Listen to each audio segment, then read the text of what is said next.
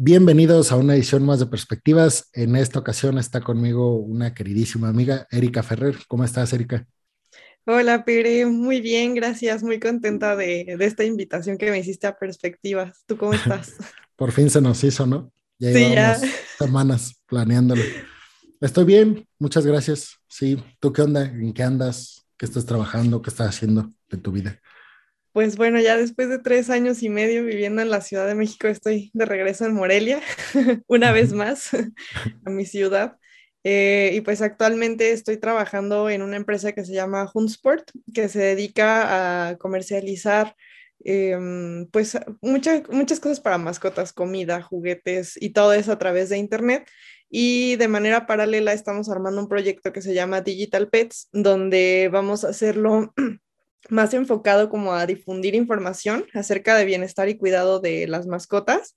Y pues bueno, yo estoy en, la parte de relaciones públicas y de la creación de contenido para un blog. Entonces, pues ahora sí que ya también estoy en lo mío, que es la parte de la redacción y, del periodismo, que ahora me va a tocar aprender mucho sobre animales, sobre mascotas. Pero pues bueno, está padre también empaparse de un tema nuevo.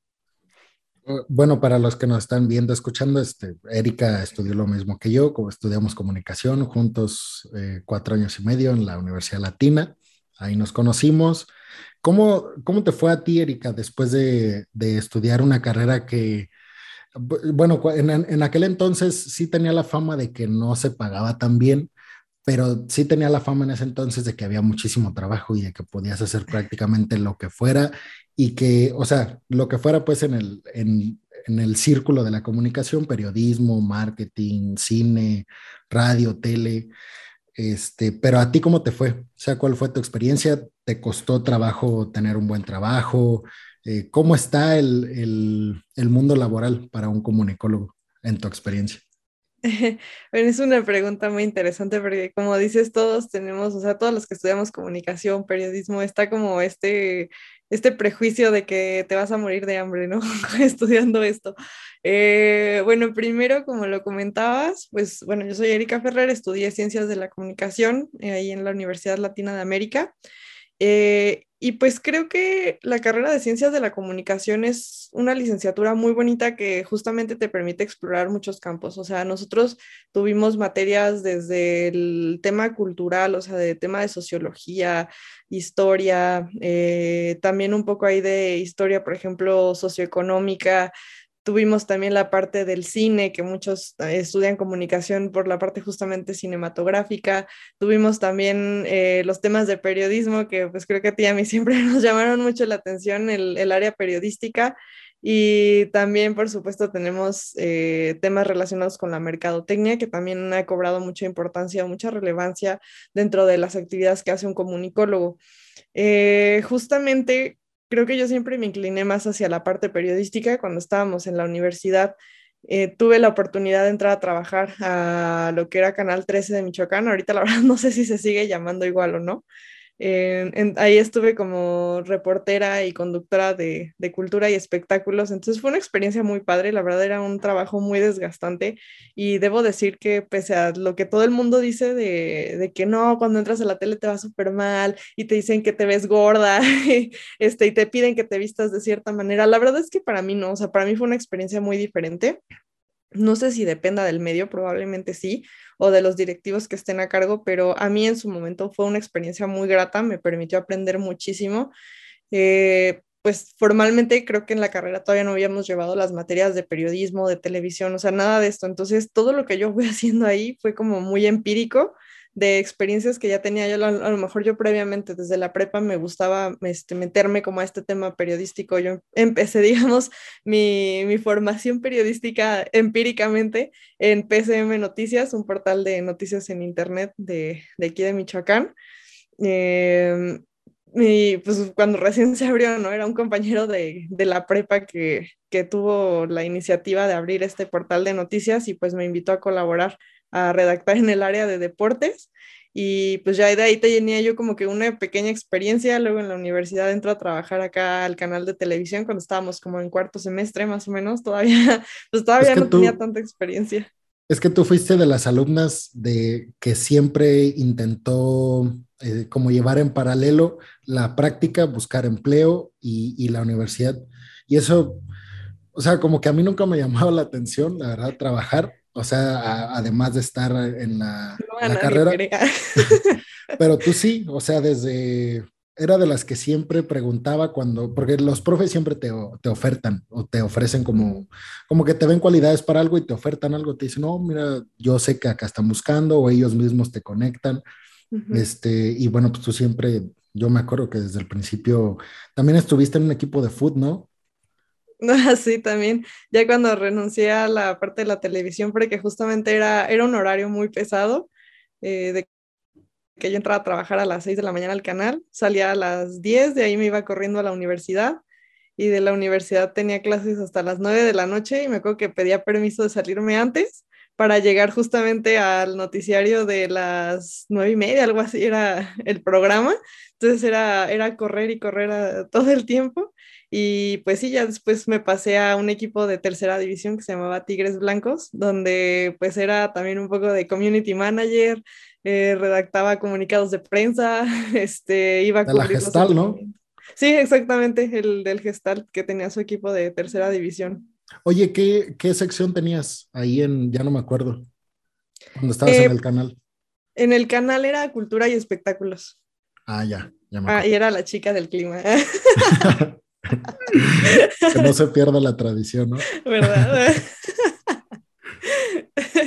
Sí, la verdad es que odiaba dar el clima, pero, pero bueno, en algún momento fue divertido porque yo siempre les dije a mis papás de, si algún día llego a trabajar en la televisión y soy la chica del clima, ese día fracasé como comunicóloga y ¡pum!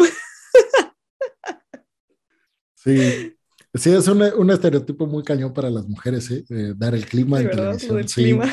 sí, ese sí es, o sea, como que están dos estereotipos malos, o sea, negativos, que son el de la mujer con vestido corto en, diciendo el, clima, el pronóstico del clima, y mujer con vestido corto en deportes. Como que son dos, este, que ya ahorita, bueno, yo eh, desde lo que yo veo se ha ido borrando un poco y está súper bien. Sí, creo que ha ido avanzando.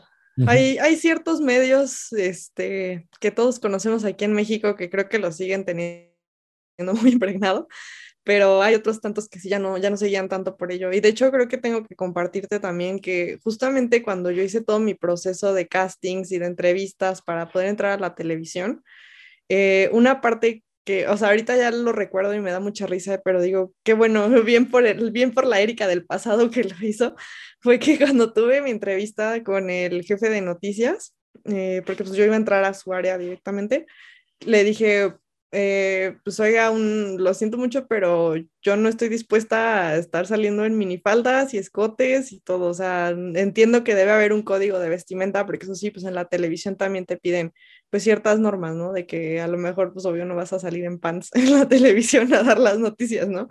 Pero le dije, pero pues la verdad es que yo no, o sea, yo no quiero poner algo que yo me sienta denigrada o que me, o que me sienta incómoda. Y él me dijo, no, no, no, o sea, la verdad es que pues tienes que seguir el código pues de la vestimenta, pero no te vamos a pedir nada que, pues, con, lo que no te sientas cómoda. Y después, por un conocido que era amigo del jefe de noticias, me enteré que ese fue uno de los puntos que les gustó para contratarme, o sea, que, que dijeran, ah, pues este, esta chava no, no viene nada más a exhibirse y acá está este, modelando, ¿no? O sea, ella sí quiere o sí está buscando pues trabajar en serio. Siempre es difícil, ¿no? Para, o sea, tanto para el que va a pedir trabajo o la que va a pedir trabajo como para quien va a contratar. Porque es que ciertamente son dos, bueno, sobre todo deportes. Si es un mercado que lo consume, pues, o sea, no sé, no sé cuánto porcentaje de hombres y mujeres, pero seguramente es 90 y algo. La mayoría de, eso hombres, sí. Entonces, sí se, sí se justifica que trates de, de, de, hacer todo para que sea más atractivo para ese mercado, pero como tú dices, o sea, como un límite, de que no llegue a, o sea, de que no llegue al, al exhibicionismo en televisión. Exactamente. Sí, exactamente. Así y, ya y ya después de ahí, ¿qué hiciste? O sea, ¿volviste a trabajar? Ya no me acuerdo si volviste a trabajar en otro lado. Pues es que estuve en Tigres Blancos un tiempo, eh, después... En el gestal. sí, en el gestal.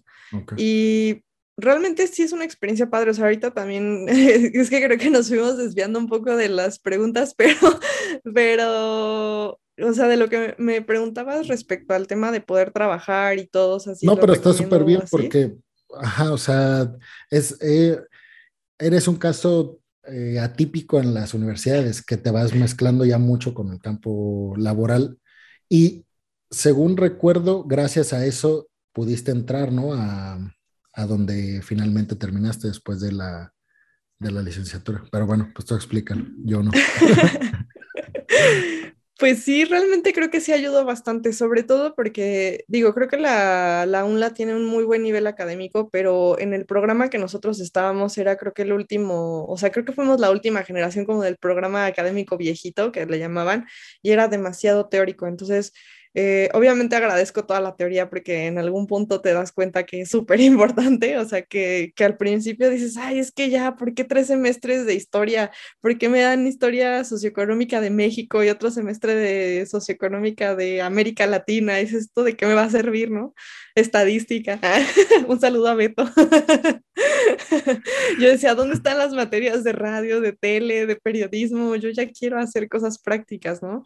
Entonces, Fíjate, una vez aquí, entre paréntesis, me acuerdo de, yo le dije a César, bueno, para los que no, que no conocen a César, César era en ese entonces el encargado de las cabinas de radio y el, y el estudio de, de, tele.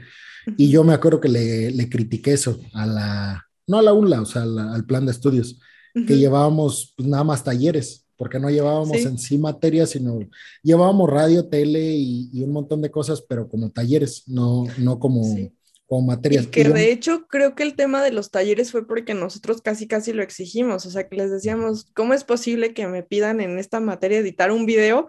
Y nosotros no tenemos ni idea de cómo se edita un video, ¿no? Entonces sí, pero perdón. no, no, no, no, pues justamente es en, en un taller que creo que cuando nos estaban enseñando Premiere, yo le dije a César, oye, es que pues no, o sea, no nos están enseñando nada de, práctica y yo siento que lo necesito. Este, porque sí, no le veía la verdad que un uso práctico a, a tanta teoría y a los exámenes que nos estaban haciendo, porque decía, es que de qué me va a servir esto. Y él me dijo algo que, que, me cambió la perspectiva y me dijo que ello, que la UNLA tenía la visión de eh, no tenía la visión de preparar a personas que supieran hablar frente a una cámara, sino que la UNLA se preocupaba por preparar a personas que supieran de lo que están hablando ante una cámara. Entonces, te dicen eso y sí, o sea, yo le agradezco mucho a César porque, te digo, a, partir de ahí el enfoque me cambió y dije, pues sí, o sea, no quiero ser una persona que no tenga nada en la cabeza y pues que sepa hablar con fluidez y, y con un montón de cosas pues prácticas, cuando pues no, no tengo como los sustentos teóricos para, para justificar lo que, lo que estoy diciendo. Sí, claro que sí, sí, tienes razón. O sea, al final eso es lo más importante porque pues a editar, a manejar las cabinas de radio, pues sí, aprendimos en los talleres y todo y pues obviamente ya después en las materias sí formalmente aprendes como más cosas técnicas de cómo llevar eso, de los guiones, iluminación, o sea, mil cosas, ¿no? Pero pero definitivamente creo que no te sirve de nada saber operar o saber editar si el contenido que estás dando a tu audiencia pues es una basura. Entonces, al final creo que sí es, eh, pues era la base que teníamos que llevar. Y pues justamente, o regresando un poco al tema, creo que eso fue lo que despertó a mí, o sea, en mí la curiosidad de querer hacer algo más, porque, bueno, tú sabes que yo era muy ñoña, sigo siendo muy ñoña. ñoña, pero sí tenía amigos. Serás una combinación muy sui generis de, de desmadre y a la vez de dieces. Sí, exacto, algo un poco atípico. y a la vez, pues, demasiado inquieta, o sea, yo siempre estaba en, o sea, en la universidad de que si había clases de fútbol, pues yo me metía a entrenar, que si hay ahora abrieron taller de canto, pues yo me metía porque me gustaba, ¿no? Y a la vez, pues era lo mismo con el tema del trabajo, o sea, si veía una oportunidad de algo que yo quería hacer, pues iba y lo hacía. Entonces, eh, eso también me permitió aprender mucho porque, pues obviamente, pues, te digo, cuando yo llegué a la televisión, pues no sabía absolutamente nada, ¿no? O sea, tenía como el conocimiento de cómo pararnos frente a cámara, este, de cómo expresarme y así, porque tuvimos la materia justamente del, del profesor Amauri que nos venía a hacer discursos y, todo este rollo. dije, bueno, pues a ver, vamos a intentarlo. vamos a las grandes ligas, ¿no? Y la parte periodística, pero ya fuera de eso, o sea, como todos los procedimientos, pues nada que ver. Y entonces de ahí aprendí mucho. Ya cuando llegué a las materias en la Universidad de Televisión, de periodismo, de radio, o sea, yo como que ya tenía la noción, ¿no? O sea, ya no, ya no te contaba el profe de que, ay, este, vas a una rueda de prensa y esto es así, o sea, no, yo ya tenía la experiencia de, ya estuve en una rueda de prensa y me aventaron de, a ver, pues ahí está el secretario de Cultura del Estado y pues estamos hablando de esta reforma de la ley y no sé qué, y yo así ¿y ahora qué le pregunto, no? Entonces, pues como que eso a mí misma me retaba a, a aprender más y hacer más y que obviamente eran muy estrictos conmigo en el canal, ¿no? O sea, fue como, ok, pues sí, entraste y todo, pero no porque apenas estés estudiando la universidad, pues vamos a tener como la consideración de, ay, no, no, no, pobrecita, está chiquita, no, no, o sea, era de ni modo, o sea, ya estás aquí, tienes que sacar la nota, o sea, tienes una responsabilidad con la audiencia que ya no se queda en un trabajo que vas a entregarle a tu maestra para aprobar el parcial, o sea, es una responsabilidad de que tú estás informando o desinformando a la gente que te está viendo. Entonces, creo que también fue un reto importante para mí. Em, también el reto de, o sea, como que una parte es el tema académico y, el, y la parte de, pues, de tu carrera, y por otra parte es una cosa que nunca te enseñan en la escuela, y que en algún punto yo creo que los maestros deberían platicarle a sus alumnos que es todo este tema de hacienda, de pagar impuestos, de darte de alta en el seguro social, porque al final de cuentas, eh, pues era como mi primer trabajo en forma, ¿no? Entonces fue como de, ¿y estás dispuesta a pagar impuestos? Y yo, ¿qué? ¿Qué es eso? ¿No? Entonces, pues fue como, sí, te tienes que quedar de alta en el SAT este, y tienes que hacer recibos de honorarios y yo así, pues, ¿qué es todo eso, no? Entonces, pues creo que también fue un aprendizaje muy importante para mí en el tema laboral, de, o sea, desde esa perspectiva, ¿no? Que ya son, son cosas que cuando eres adulto, pues no te salvas y que, que pues mm, está, bueno, para mí estuvo padre como aprenderlo un poco antes, o sea, sabiendo que, pues que cualquier cosa era como que a ah, mis papás o el contador o quien fuera me echaba la mano y no de repente ya que sales y es tu vida adulta y tu vida laboral y que te tienes que mantener tú solo y decir, ¿y esto cómo se hace, no? ¿De qué están hablando? Es un tema, ahí como que hay un vacío. De hecho, e, ese tema como cómo hacer la burocracia como para, ah, para conectarte con la vida laboral y también el tema de las finanzas. O sea, también las finanzas es un tema de, o sea, para, para saber cuándo está bien usar un crédito, una tarjeta, eh, o sea, todo ese tipo de cosas que al parecer no tienen o tienen muy poca importancia, este, ya cuando sales a la vida adulta o bueno, la vida laboral, pues sí, sí te das topes que a lo mejor se pudieron haber evitado si alguien te hubiera dicho, pues más o menos por dónde iba. Entonces sí, creo que ahí hay un vacío grande en las universidades. Bueno, en algunas carreras, pues. Sí, porque a lo mejor en temas como que tengan que ver más con eso, ¿no? Administración, contabilidad, algo así, pues puede ser que sí, que sí lo toquen, ¿no? Pero creo que sería importante que, que los profes a lo mejor en algún punto, algún espacio le dedicaran de, ok, a ver, vamos a dedicarle una clase que a lo mejor no va a tener nada que ver con la materia, pero pues vamos a platicar de esto, ¿no? Que, que sepas de qué se trata, o sea, también eh, bueno, ya ahorita te platicaré, pero igual cuando llegué a BGR, el equipo llegó un punto en el que pues yo me tenía que encargar de cosas administrativas. Entonces me acuerdo hablarle una vez a mi mamá, decirle, mamá, ¿cómo se calcula el IVA? O sea, ¿qué, qué es eso? Porque me decían, ya el precio con IVA, no sé qué, yo, ¿cómo que el precio con IVA? O sea, ¿qué, qué es eso? Entonces, pues oye, Oye, y entonces, ok, ya te, te termina la, la carrera y cómo llegas a BGR, o sea, cómo llegas a la Ciudad de México, cómo fue ese, ese pues sí, ese salto que diste tan, tan grande, porque además deben de saber que Erika pues, siempre, o sea, le apasiona el automovilismo y, y, como que siempre quiso estar vinculada a ese, a ese mundo. Sí, como bien, como bien lo dices, siempre he sido una aficionada, apasionada de hueso colorado de los coches de carreras desde que era niña. O sea, siempre de toda la vida me encantaban. Eh, desde muy pequeña veía las carreras con mi papá, así de que en la tele él me sentaba y ya nos poníamos a ver los, la Fórmula 1. Luego ya cuando estuvo un poquito más grande me empezó a llevar al autódromo. Eh, después me llevó, yo tenía como unos 9, 10 años, me llevó al Campeonato Mundial de Rallys en, en León, en Guanajuato. Eh, fue la primera vez que fue un mundial. Y este, pues bueno, resulta que, que me fui yo metiendo, metiendo ahí en, en, uno de los mundiales, cuando yo tenía como 13 o 14 años, conocí a Benito Guerra. Igual, eh, contexto para los que, los que no saben quién es Benito Guerra, es un piloto mexicano de rallies, es el único mexicano en ganar un título del Campeonato Mundial de Rallies dentro de una de estas categorías y también el único mexicano en, en, ganar el trofeo de Race of Champions. Esto lo hizo en 2019, justo hoy madrugué para ver Race of Champions a, Benito.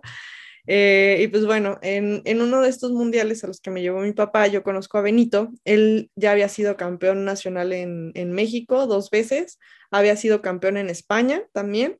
Entonces, cuando lo vemos, mi papá me dice como, ay, mira, acércate con él, él es Benito Guerra, súper, súper, súper este, sencillo, súper amigable. O sea, eso es una cualidad muy padre de Benito, que, o sea, tú si te acercas como fanático, como sea, este, lo saludas, le pides una foto, o sea, nunca te va a decir que no.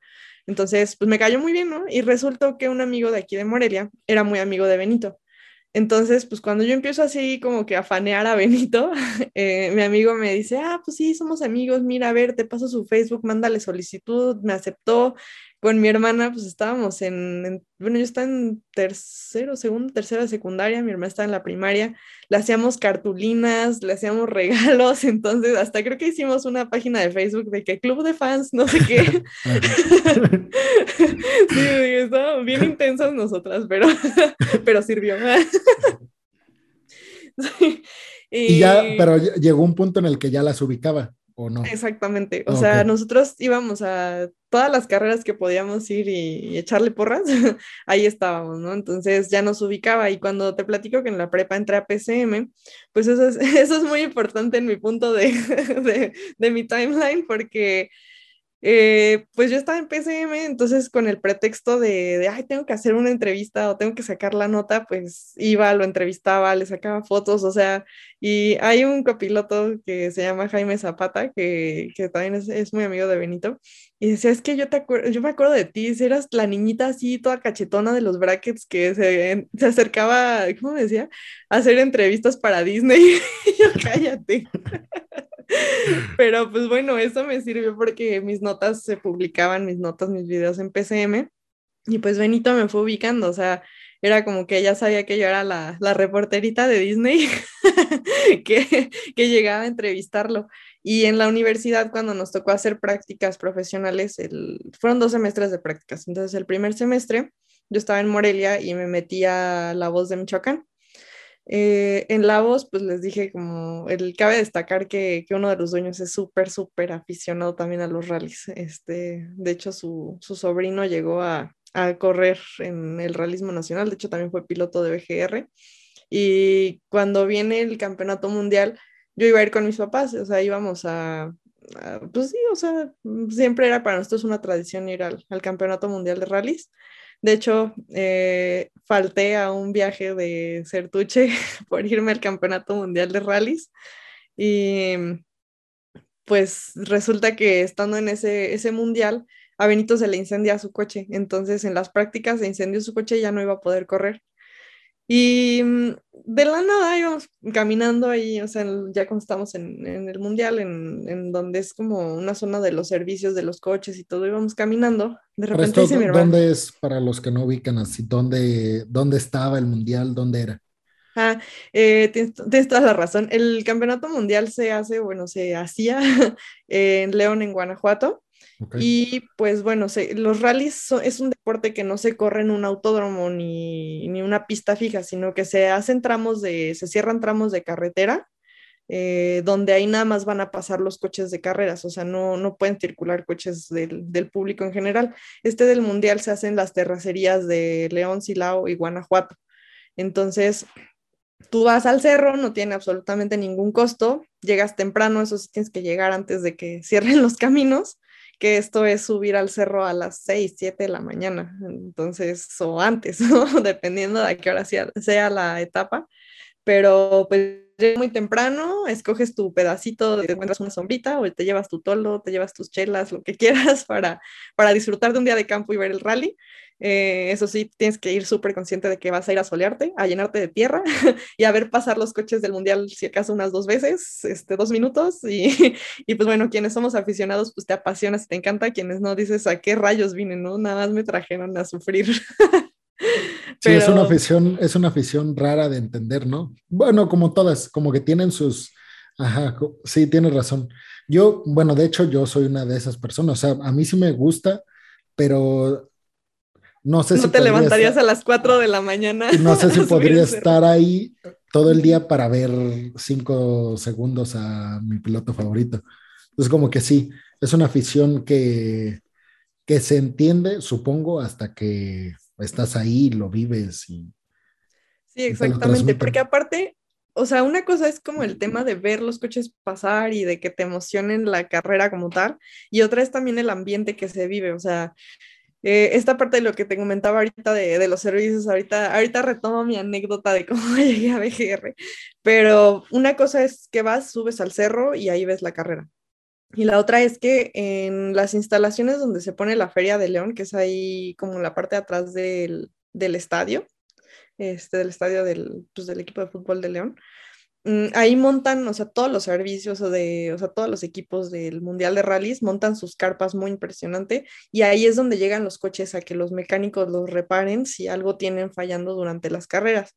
Eh, y aparte de que ves todos los servicios mecánicos, se montan pues stands de comida, de patrocinadores, de que hacen dinámicas, que te regalan un chorro de cosas, o sea, es un ambiente muy padre, ¿no? Entonces, pues es toda la fiesta de, de ir al Mundial de Rallys, te lo súper recomiendo, yo espero que ya el próximo año regrese a México el Mundial, pero sí, en, verdad es una invitación que, que no se pueden perder, o sea, que la gente tiene que ir a vivir esa experiencia. Y bueno, pues retomando ya un poco, un poco que, dimos el contexto de qué son los rallies, todo este show, eh, pues resulta que esa vez que yo estaba en La Voz de Michoacán, me dicen, este, o sea, yo les comento, oigan, pues voy a ir al mundial con mis papás, o sea, me dan chance de, de yo ir a cubrir, o sea, de, pues ahora sí que no les voy a cobrar nada, ¿no? O sea, quiero que el trabajo que yo haga, o sea, que, que yo me pueda acreditar como prensa, y que yo pueda andar cubriendo para la voz. Me dijeron, sí, pues dale, ¿no? O sea, me dieron micrófono, me dijeron así, todo lo que ocupes, aquí está, ¿no? Em, resulta que pues íbamos caminando con mi hermana en esta parte de los servicios mecánicos y de repente... Esta parte fue cuando tú estabas, o sea, hiciste el vínculo cuando tú hacías prácticas en la voz. Exactamente, cuando yo todavía estaba en Morelia. También, bueno, igual ahorita si quieres o más adelante lo platicamos, pero yo me iba a ir a la Ciudad de México, o sea, ese era, estaba creo que en octavo semestre este, de la carrera, estaba haciendo prácticas, yo estaba en Morelia y había aplicado para una beca para irme de intercambio a Ciudad de México a estudiar a la náhuac. Entonces, pues ya era para mí como un hecho de que yo en mi último semestre de la universidad me iba a la Ciudad de México a estudiar a la náhuac, pero pues era con la intención de yo buscar allá donde hacer prácticas eh, de dónde vincularme y tener un trabajo, porque yo mi meta era de, yo me gradúo y yo me voy de Morelia, o sea, yo voy a estar trabajando, yo voy a conseguir un trabajo en otro lado, entonces pues vamos a, vamos a ver qué resulta, ¿no? y pues entonces íbamos caminando con mi hermana y me dice así, es Benito Guerra, o sea, más tarde en, en terminar de decir así, es Benito Guerra, cuando yo la aventé y salí corriendo para alcanzarlo, yo así, Benito. o sea, salió mi lado fan. Tengo que aceptarlo. o sea, se me olvidó que iba cubriendo con la voz, o sea, todo, ¿no? Está Benito Guerra, adiós. ya, total que lo alcancé me saludó, te digo, súper amable, pues ya me conocía, dijo, Eriquita, ¿cómo estás? Ya llegó, llegaron mis papás y mi hermana me alcanzaron, ya este, los saludamos y todo. Mi papá me iba ayudando de camarógrafo, entonces yo, oye, Benito, ¿te puedo hacer una entrevista para La Voz de Michoacán? Sí, sí, sí. Ya, total, lo entrevisto y todo. Y, y me dice, ah, ¿andas trabajando en La Voz? Este, le dije, sí, estoy haciendo mis prácticas. Y mi mamá se le ocurre decirle, sí, el próximo semestre se va a la Ciudad de México. Y ya, y Benito, ¿a poco? Y así, y me, dijo, ¿ya tienes trabajo? Y yo, no. ¿y no te gustaría trabajar en BGR? No, pues imagínate, o sea, en un segundo era la fan que estaba corriendo a perseguir a Benito Guerra y en el otro ya me estaba ofreciendo trabajar con él, o sea, fue todo un sueño hecho realidad, ¿no? Entonces, pues ya nos pusimos de acuerdo, me dio su número y así fue como ya cuando llegué a Ciudad de México, entré primero a hacer mis prácticas con él y ya después me ofreció quedarme ahí a trabajar. ¿Y qué tan difícil es eh, el ambiente? O sea, eh, así como lo platicábamos con los medios, específicamente en el clima y en deportes, eh, el automovilismo es también un, pues un mercado que está dominado por, por el mercado masculino. Para ti, ¿qué, o sea, ¿qué tanto te costó adaptarte? Si es que te costó adaptarte, y qué tan difícil era, o sea, asumir tu rol de que pues eras, no sé si la única mujer o una de las únicas, eh, pues que a lo mejor pensaran que no sabías mucho de, por, a lo mejor, pues sí, o sea, por ser mujer, porque es raro también, y eso pues, digo, o sea, no, no es ninguna, no es ninguna afirmación machista, pero es, es, cierto la realidad. es la realidad que un hombre tiene la impresión de que una mujer no sabe de automovilismo, más si son expertos y es cierto que a las mujeres pues poco les llama la atención el, contexto, ¿no? O, saber de. Entonces, ¿tú cómo lo sufriste, lo viviste? Pues mira, debo decir que, o sea, sí hubo como ciertas cositas, o sea, ciertos, a lo mejor, pues no sé si llamarlos machismos o no, pero en realidad tampoco te va a decir de, ay, sufrí mucho porque por ser mujer, no, o sea, la verdad es que creo que también fue una experiencia muy grata para mí y aprendí. Cuando yo llegué a BGR, de inicio, eh, digamos que mis actividades eran enfocarme únicamente a llevar las redes sociales del equipo, porque era un equipo que estaba haciendo mucho y se hablaba poco en redes sociales, en prensa y todo de ellos. Entonces era como trabajar con el jefe de prensa, la parte, pues sí, todo lo que tuviera que ver con medios, y yo encargarme exclusivamente de hacer contenido y llevar las redes sociales, ¿no? Entonces, pues cuando hice mis... redes o todavía no? Sí, tenían, tenían Facebook Instagram y Twitter, me parece. Sí, Facebook. Pero no eran como redes así, digo, como que no había nadie que las manejara. Era como que alguien se metía y, subían esporádicamente algo. Sí, exacto. O sea, era como si había carreras, bueno, tenían, este, teníamos un fotógrafo que tomaba las fotos en los rallies y cada vez que había carreras, pues las subía ahí a las redes y ya. O sea, hasta dentro de un mes que volvía a ver carreras, eh, se volvía a o sea, reactivar las redes sociales, ¿no? Em, pues resulta que cuando yo entro, estaba llevando nada más redes sociales, estaba un jefe de equipo y él se encargaba de toda la parte administrativa, de la parte de trámites con comisión de rallies, con federación de automovilismo, eh, la parte de la relación con taller, este, pues ahora sí que él se encargaba de, manejar todo el equipo, digamos, Benito pues era la cabeza, él entrenaba a los pilotos y pues él es el representante de GR ante todo, pero tenía un jefe de equipo en el que delegaba todas estas partes administrativas, que pues Benito también viajaba mucho por los temas de sus carreras o entrenamientos, etcétera. Y tenía a su manager, su manager quiero, quiero decir con mucho cariño que se había convertido en uno de mis mejores amigos cuando, cuando vivía yo allá este Manolito era el manager de Benito y él, se, él llevaba toda la parte de marketing. Entonces yo lo apoyaba a él de que me decía, oye, a ver, vamos a tener reunión con, Mitsubishi y necesitamos hacer una presentación donde le vamos a ofrecer esto, esto y esto, ¿no? Vamos a pedirle tanto dinero y necesitamos pues armar una estrategia padre y una presentación para, para ir a la junta. Entonces yo le ayudaba a todo eso y ahí es donde fui aprendiendo también el tema de los patrocinios y estrategias de marketing, relaciones públicas. Ahora sí que pues todo lo que tienes como que una embarradita en la universidad, pues voy a ponerlo en práctica y en cosas reales, ¿no? Entonces, eh, cosa chistosa, también un saludo enorme a Jos Calderón que nos dio Merca y que yo todas las clases le repetía que odiaba Merca y que jamás en la vida me quería dedicar a algo que tuviera que ver con Merca. E irónicamente, pues es a lo que me estoy dedicando y a lo que terminé haciendo.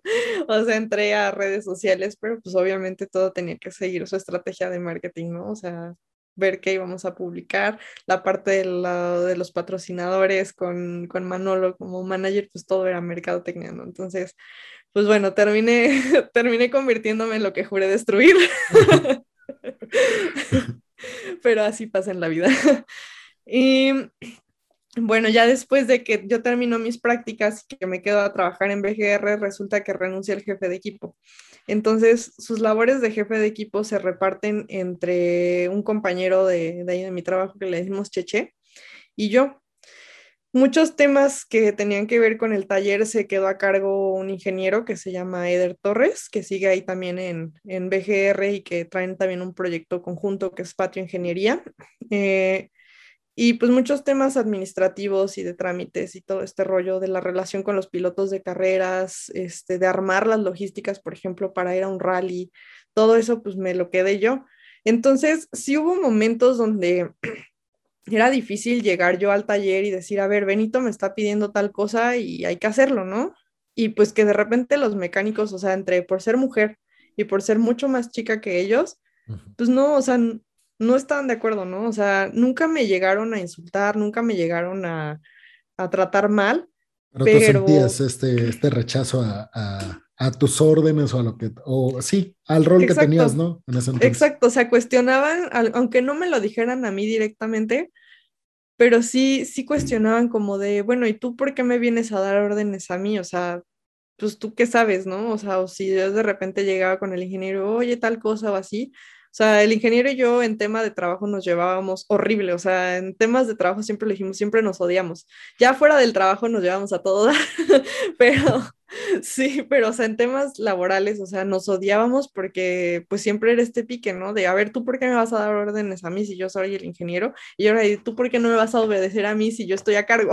Entonces, este, sí era como, sí era como un tema ahí de que pues sí, puede ser como una especie de machismo de que, pues no, o sea, no se aceptaba a lo mejor de, bueno, ahora porque esta niña está a cargo, ¿no? O sea, ¿quién, quién la puso aquí o qué, qué pasó, ¿no? Y, y, pues de la nada, o sea, te digo, yo llegué a hacer mis prácticas y en un mes de, o sea, de que entré a trabajar, pues ya entre Cheche y yo éramos los jefes de equipo, entonces, pues sí era, sí era un rollo. ¿Cómo, mm, ¿cómo llegaste a, a, que Benito te tuviera tanta confianza? Y, y luego ¿Qué tan difícil era como, porque va como ligada a esta pregunta también, como, o sea, ya el dar órdenes y, o decirles, como ser intermediario, supongo, entre lo que te decía Benito y pues lo que les tenías que decir, este, uno, ¿cómo llegaste a, ganarte esa confianza? O sea, ¿fue algo que sucedió o, o sí tú notaste que hiciste algo que, que le gustó mucho a Benito? Y después, ¿cómo transmitir esa pues esa información, si te costó trabajo en temas de, pues no sé, saber, no sé, una, una, una pieza de un coche, saber terminología, yo qué sé, o sea, como tú dices, eh, le estabas diciendo algo al ingeniero, una indicación, y a lo mejor el ingeniero va a decir, no sé, así ni se dice o eso ni siquiera tiene que ver con lo que es, no sé. ¿Cómo, cómo, ¿Cómo fue ese proceso de dominar terminología, eh, dominar este, pues, todo lo que tenías que dominar para tú, este, pues, darles órdenes? Porque al final de cuentas, pues siempre un jefe debe de poner el ejemplo y ese ejemplo se pone pues sabiendo más o teniendo experiencia más a tus subordinados. Entonces, ¿cómo, ¿cómo fue ese proceso, Erika? Pues no fue un proceso fácil, o sea, ahorita que me lo estabas preguntando, es así como que el flashback, ¿no? De, tratar de acordarme, pues, de cómo fue todo, porque no fue algo rápido, o sea, yo esto estoy hablando de que lograra que llegáramos como a ese equilibrio, como a que trabajara, a que funcionara bien el equipo, creo que fue un periodo como de un año, o sea, no fue, no fue nada fácil.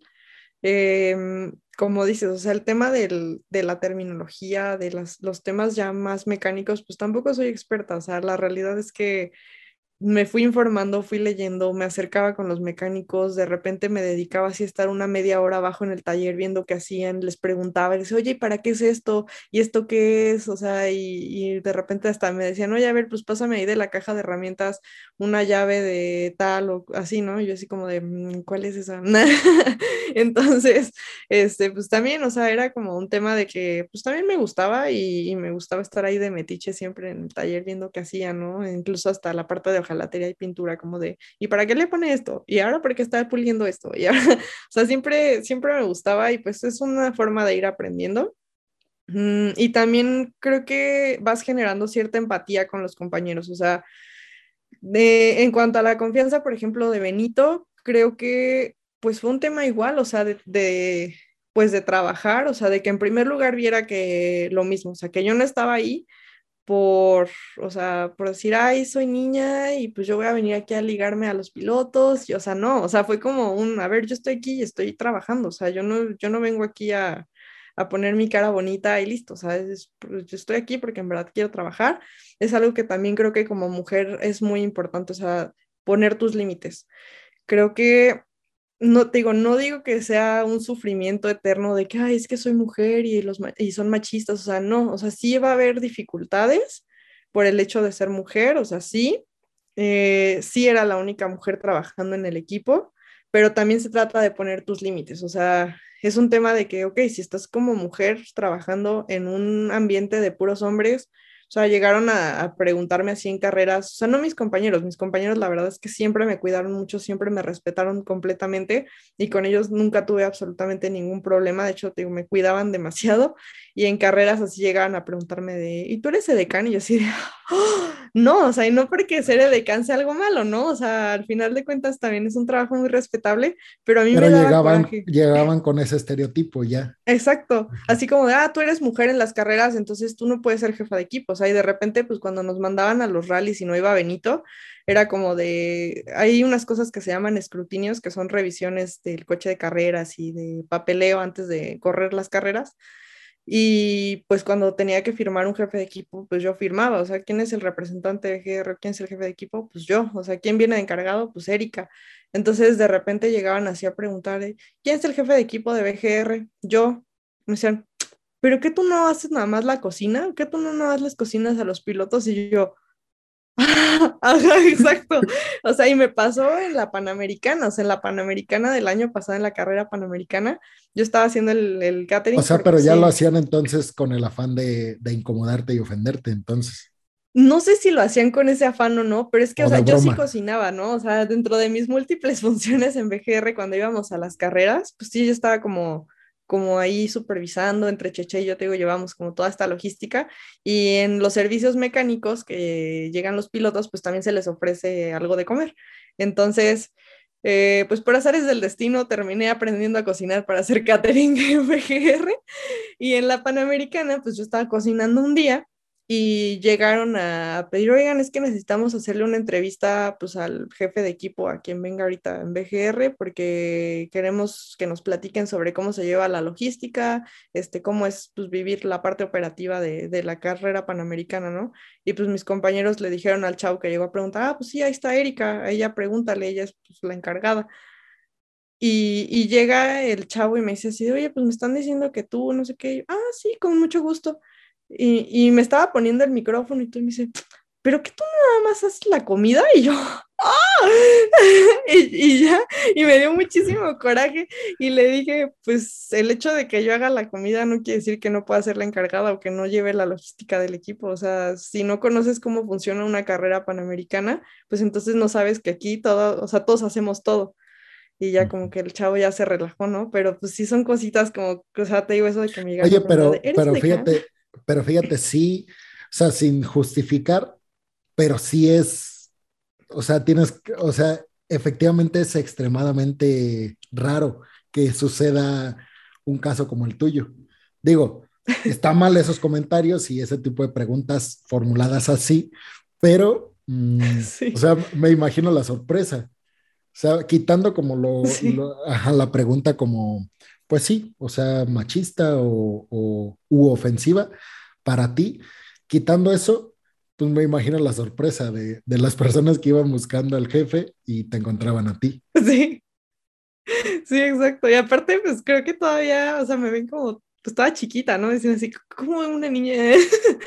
y bueno, creo que, que cabe eh, destacar que en el realismo ahorita mexicano, en el realismo nacional, afortunadamente cada vez somos más mujeres las que estamos dentro de los equipos, ¿no? Somos pocas, o sea, la verdad es que a mí me encantaría que en lugar de que fuera solo Eriquita llevando la parte logística, o sea, que hubiera una mujer encargada en el taller de ingeniería, que hubiera a lo mejor otra mujer em, encargada, o sea, por ejemplo, así como yo llevaba pues, la parte logística, de repente también entró una chava de la UNLA a ser mi practicante, Dianita, y ella me empezó a ayudar con el tema de redes sociales, ¿no? Entonces en la Panamericana, en el Rally Patrio aquí en Morelia, pues ella también nos acompañó a las carreras, entonces pues ya éramos dos mujeres trabajando, ¿no? Ya era, este, pues yo que estaba llevando la parte logística y Diana que llevaba las redes sociales, y hay en otros equipos donde incluso son las mismas esposas de, pues, de los dueños o de los jefes de equipo que también están ahí. Entonces, es padre ver, o sea, que, que hay más mujeres involucradas, las esposas, las hijas, o sea, que cada vez hay más mujeres que se están involucrando en el mundo de las carreras y que muchas llegan justo por esto, ¿no? Porque son familia pero que otras llegamos como yo, o sea, que, que somos pues, aficionadas, que somos personas profesionales, que tenemos conocimientos, que, que, queremos aportar y hacer algo en, en, ese ámbito y que lo estamos haciendo. Entonces, pues yo espero que cada vez seamos más. De hecho, pues ya ahorita que, que ya me, me, fui de BGR, eh, la persona que se quedó en mi lugar es una muy buena amiga mía y la verdad es que yo busqué también como ceder mi lugar a alguien eh, pues a otra mujer, ¿no? O sea, que no se quedara como, como esa parte de, bueno, ya se fue Erika, ya vuelven a ser puros hombres en BGR. Entonces, pues sí, ojalá que cada vez sean más mujeres las que, las que se sumen a esta parte del automovilismo deportivo. Oye, ¿y hay interés o, o realmente no hay como tantas mujeres para, pues para, para que haya más en, en, estos, en estos puestos? ¿O es más bien que, o sea, me refiero, les niegan oportunidades por, por su condición? o es más bien que no hay en sí mucho interés por parte de, pues de, sí, de las mujeres para estar en, en un mercado como el automovilismo. Digo, tú, que estuviste ahí dentro, o sea, veías que llegaban muchas solicitudes de mujeres o cómo era eso. Pues mira, la mayoría de las solicitudes que llegan son de hombres que quieren entrar al área mecánica. O sea, que yo me topara con mujeres solo una sola vez, llegó una chava a acercarse a mí y decirme, oye, yo estudié ingeniería mecánica en el Politécnico y me interesa entrar a trabajar a BGR. Y le dije, ah, perfecto, o sea, mira, aquí está mi número, contáctame, mándame, este, pues, qué necesitas, ¿no? De qué quería hacer sus prácticas. Este, y ya después ya no, la chava ya no me escribió, ya no me dijo nada, pero sí, su mayoría son hombres. De que hay mujeres interesadas, las hay, porque dentro de este deporte existen los clubes de rallies los clubes de rallies, eh, tú te tienes, o sea, si quieres correr, te tienes que afiliar a uno, porque ellos te respaldan ante Federación Mexicana de Automovilismo de que, pues, en efecto, eres deportista y que, quieres competir. Y además los clubes de rally son los que se encargan de organizar las competencias, porque existe la Comisión Nacional de Rallys, pero pues es como que un presidente, tesorero, etcétera, ¿no? Ellos son como que los, que los que regulan, los que hacen los reglamentos y todo, pero en realidad para hacer un rally, o sea, todos son voluntarios, o sea, toda la gente que participa en la logística de la organización de las competencias son voluntarios, entonces son los de los clubes de rallies los que se reúnen, por ejemplo, en los rallies para, o sea, para saber quién gana, son etapas donde te van cronometrando, te van tomando el tiempo para ver, pues, quién es el más rápido, ¿no? Quién recorre esa etapa en el menor tiempo posible. Y los que te toman el tiempo son, se llaman controles y todos son voluntarios, ¿no? Y todos son de los clubes de rallies de, de México. Entonces, hay veces que, no sé, si va a ser el rally aquí, el Patrio en Morelia, el, digo, el CAMAC, que es el club automovilístico de Morelia, es muy grande pero hay veces que hay clubes más chiquitos, entonces se unen a ah, el CAMAC de Morelia, el CASAC de Guadalajara y el CAF, los miembros que estén en León, este, y hacen, o sea, se junta a todas las personas, ¿no? Eh, y, en, y hay muchas mujeres, o sea, hay muchas mujeres que hacen controles, hay muchas mujeres que eh, se dedican, por ejemplo, a la parte médica, eh, hay muchas mujeres que incluso ya están manejando em, eh, antes de que pasen los coches de carreras, pasan unos coches como de seguridad para verificar que ya esté como todo ok para que empiecen a pasar los coches de carreras. Y hay muchas mujeres que ya incluso van manejando. O sea, yo, por ejemplo, pertenezco al Club Automovilístico Francés, el CAF, y pues, la, digamos, bueno, es que no sé, no sé cómo explicarlo porque no soy redundante, pero pero la presidenta pues es mujer, o sea, es una mujer este, que está en la cabeza de este club de rallies. Está también la vicepresidenta, se llama eh, Carmen, ella fue la que me invitó a unirme al club y pues me parece que también hay otro club que es el Club Copa, que también tiene como presidente a una mujer, pero pues prácticamente son los únicos dos clubes que tienen como a la cabeza mujeres, ¿no? Entonces, sí hay más mujeres que integran los clubes, te digo que, o sea, están las personas que hacen controles, las partes médicas, este, parte de redes sociales, etcétera, pero sí hay interés, nada más que creo que sigue siendo un tema cultural de que en México cuando vas creciendo, pues te dicen o te enseñan que los coches son un deporte para hombres.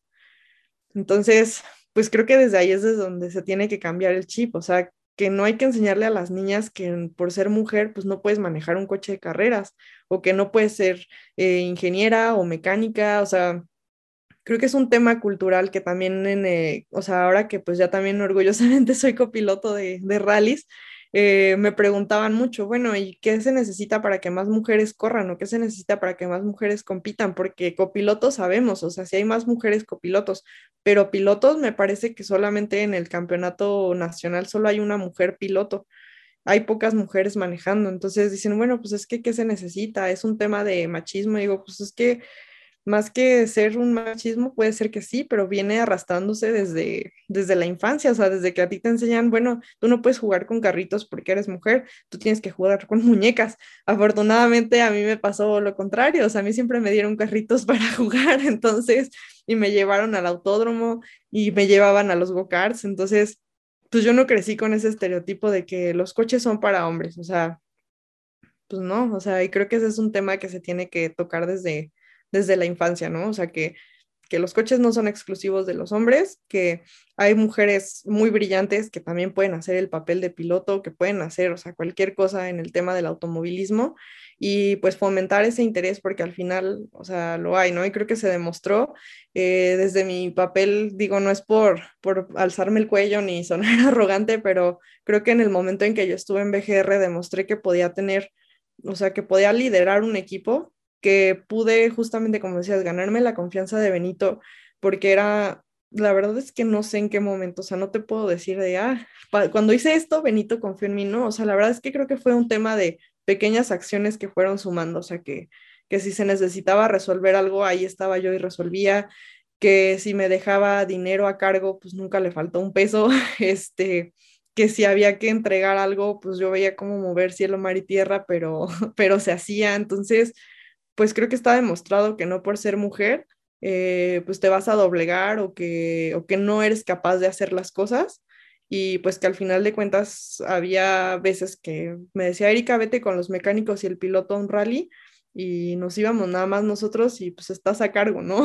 Entonces, pues sí, sí fue un tema y creo que también el, la mayor demostración de confianza en mí fue cuando me subió de su copiloto, porque ahí sí ya no estás hablando de un tema laboral, o sea, ahí estás hablando de que pues te confías la vida, ¿no? El uno en el otro, en un, en un tema deportivo, porque en los rallies chocas y no te vas contra la pared, como en un autódromo, en el rally chocas y te pasa al barranco, entonces eh, pues sí fue, sí fue como que toda una experiencia muy, muy padre, ¿no? No solo laboral, sino también de un crecimiento personal muy importante. Sí, qué, qué chido la neta que, o sea, que, que, viviste todo eso y que llegaste a estar pues en este lugar tan alto y en una, pues sí, en un campo que no es eh, tradicionalmente para mujeres y que además superaste pues con creces todas esas barreras que, que sí, socialmente uno mismo se, se pone. Yo, yo creo que, o sea, cuando se habla de, de patriarcado y, y, se hace desde la teoría feminista, pues yo creo que es hasta cierto punto normal que todavía existan eh, aspectos del patriarcado porque es, o sea, es un tema nuevo, o sea, relativamente nuevo en la historia humana. O sea, ¿cuánto te gusta que las mujeres pueden acceder a votar? ¿Cuánto te gusta que las mujeres puedan acceder a, los privilegios que deberíamos tener todos y todas? es, un tema relativamente nuevo y yo creo que es cuestión de tiempo. O sea, ¿te gustan 100 años? Entonces, 100 años es una generación. Ponle, o sea, suponiendo que haya sido como después de la Primera Guerra Mundial, donde se haya empezado como más a, formar todo este tipo de temas, pues es un tema, es de una generación. Yo creo que conforme vayan pasando los, los años, eh, va a haber más mujeres en todos lados, por, simplemente porque ya tienen las posibilidades y la apertura de, de casi todos lados. Y cuando no la tienen, pues ahí está la ley, que pues para respaldarlas y, ejercer eh, la ley contra los que les niegan las oportunidades por su condición de ser mujer. Entonces yo creo que sí, es un tema de, de tiempo y que claro, o sea, hay un montón de cosas que tenemos que hacer todos y todas, pero, pero yo creo que vamos tal vez no a la velocidad que deberíamos de ir, pero yo creo que sí vamos hacia adelante en ese tema. O sea, creo que no, son pocos aspectos en los que vamos retrocediendo. O sea, yo, yo noto muy pocos en sí y, y más bien veo sí una, un adelanto, te digo, no sé si el esperado, pero yo veo pocos atrasos en, en cuestión de igualdad de género o equidad de género. Sí, sí, sí, se va avanzando este, lento, pero bueno, va, vamos este, incursionando y vamos ganando terreno. Y bueno, ah, para, como para no desviarnos, eh, antes de entrar como otro tema, que es, es la educación y, y, tus planes a futuro, yo siento que, o sea, a mí me causa mucha curiosidad saber qué diferencias hay entre un auto de, carreras y un auto normal. O sea, cuáles son los aspectos que, que se le modifican, que se le agregan, cuáles son estas cosas que tú dices, no, pues de entrada no sé, cinturón eh, que no, no, va cruzado, eh, volante reforzado, yo qué sé. O sea, ¿cuáles son estas diferencias que, que, encontramos para los que no nos hemos metido en un carro eh, de carreras? Sí, pues como bien lo dices, lo primero es la parte de la seguridad. O sea, un coche de carreras, digamos que puede ser un coche normal de calle, pero lo van a, lo van a desvestir todo por dentro. O sea, se quita techo, se quita alfombras, o sea, se quita todo, se queda pelón por dentro y se le hace una jaula antivuelcos. Eh, son, es una serie de tubos que van, eh, pues sí, están diseñados mediante un sistema y todo de ingeniería con cierto tipo de material que van por dentro del coche, forman una estructura y eso sirve para que si el coche llega a volcar o si llegas a tener un golpe, eh, pues piloto y copiloto quedan protegidos, ¿no? O sea, el coche no se va a compactar porque tienes la jaula antivuelcos, ¿no? Entonces te protege de los costados, del techo, o sea, es queda como el habitáculo así completamente seguro para que para que no se compacte el auto. Están los cinturones y los asientos especiales de competencia. Eh, los cinturones, como bien decías, no es el cinturón normal del coche cruzado, sino es un cinturón de cinco puntos que viene ajustado aquí en hombros. Abajo en la cintura también conectan otros dos y digamos que en medio de las piernas llevas como, pues es, como la cosita para conectar todas las, anclas, ¿no? Eh, los, los, asientos de carreras también están diseñados de forma especial para que no vayas rebotando, vaya, o sea, en un coche normal de calle, pues es tu asientito y, y pues llegas a moverte, ¿no? Si vas en, en, algunas curvas, pues llegas a moverte de lado a lado, pero los asientos de carreras vas, o sea, vas muy, muy fijo, ¿no? Entre los cinturones que llevas y el asiento, pues te permite ir como muy fijo para que no, no haya tanto movimiento. Em, pues en cuestiones mecánicas, por ejemplo, o sea, depende, hay muchas categorías de, de coches. Hay desde los que puedes competir, que fue en el que yo competí con mi papá, que realmente es un coche tal cual de calle, o sea, es un Lancer un Mitsubishi Lancer que fue tomado de calle, que se le pusieron todas las cosas de carreras, o sea, de seguridad. Eh, por ejemplo, se le modifica ahí un poco la suspensión, la suspensión y los frenos, porque con frenos de calle pues es muy fácil que se lleguen a calentar las balatas, pero aquí pues llevas balatas de carreras, llevas igual discos de, o sea, disco de freno de carreras, Igual los amortiguadores, eh, como en los rallies, pues muchas veces llegas a brincar o a compactarse en vados, eh, tiene que llevar algún ajuste por ahí especial para que no, no, se vaya a romper un amortiguador. Pero, por ejemplo, en la cuestión del, del motor y de todo esto, pues es un tal cual, un coche de calle, ¿no? O sea, sí le ponen su aceite de carreras y sus aditivos a, a la gasolina, pero, pero pues es un coche de, de calle convertido en, la, en el tema de seguridad a carreras. Llevan extintor, eso es súper importante. Llantas también, llantas eh, especiales. Exactamente, hay llantas especiales de competencia. Entonces eso también es, es un factor a, a, tomar en cuenta, aunque hay algunos que pues, o sea, si digamos no tienes mucho presupuesto, pues te compras unas buenas llantas deportivas Michelin, o sea, de, de calle pues, pero deportivas, y lo puedes hacer, ¿no? Obviamente ya también las llantas influyen mucho en los tiempos que marcas en los rallies. O sea, eso para mí era, fue muy impresionante ver cómo tomas la presión de las llantas estando frías y dices, bueno, a lo mejor las traigo en 35 libras, están demasiado infladas, ¿no? O, no, perdón, muy bajas, o sea, las tomo y están muy bajas, están en 28 libras, pero después de que competiste, se calientan las llantas y suben, ¿no? Y ya están en 33 libras, o sea, algo así, y, y, los mecánicos, el ingeniero te dice que no pasen de tantas libras porque si no pierdes tiempo, y que no baje de tantas libras porque si no tu agarre este, no va a ser el adecuado. Entonces, pues eso también es muy, algo muy impresionante que, que aprendí, que al final es chamba del copiloto, ¿no? Ir checando la presión de las llantas y que, y que todo esté en orden. Este, mm, ¿qué más en cuestión del coche de carreras? En cuestión de seguridad, pues lleva, por ejemplo, llevan extintores, llevas un extintor que va conectado como a la parte del motor y que también tiene eh, unas salidas adentro del habitáculo para que si se llega a estar incendiando el coche, pues no, o sea, no, pues piloto y copiloto no, no sufran quemaduras. Eh, lleva un tema que se llama cortacorriente. Es en caso de que tengas cualquier accidente, lo primero que tienes que hacer es cortar la corriente del coche. Entonces no es de que Ay, le das vuelta a la llave, no, o sea, automáticamente es como una palanquita roja que giras y corta toda la corriente del coche para evitar algún incendio o algún cortocircuito.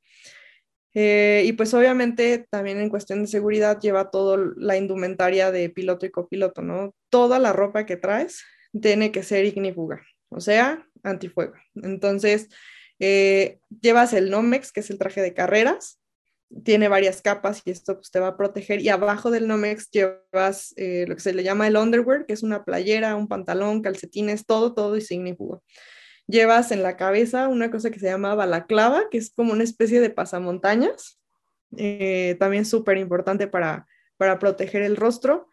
Em, los botines de carreras, o sea, son zapatos especiales que igual son ignífugos, este, son muy delgados, por ejemplo, el, de los de piloto tienen la suela muy delgada porque deben tener mucha sensibilidad con los pedales.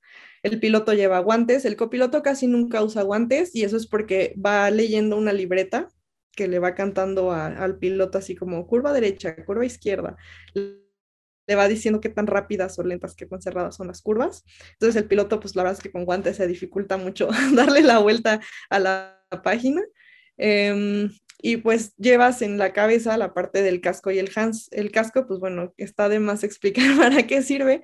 En los rallies, en los cascos llevan un intercomunicador, como el piloto, el copiloto le tiene que ir cantando al piloto las notas, así se le dice en el argot realista, cantarle las notas, pues obviamente con el ruido del coche no, y el casco pues no alcanzas a escuchar, entonces llevas un, o sea, un intercomunicador que ya está integrado en el casco y el HANS, que es pues un, un dispositivo que se pone, es como, o sea, es que, bueno, los que vean el video van a, van a entender la forma, es como dos deditos así abiertos, como haciendo un número dos, que se pone sobre cabeza, sobre los hombros, perdón, queda este, protegida la, la cabeza, los hombros. Ese Hans tiene unas anclas que van atadas al casco y el, encima del Hans te pones el cinturón de carreras, entonces eso impide que, que te muevas y que en caso de un choque te va a proteger los hombros y el cuello de alguna lesión.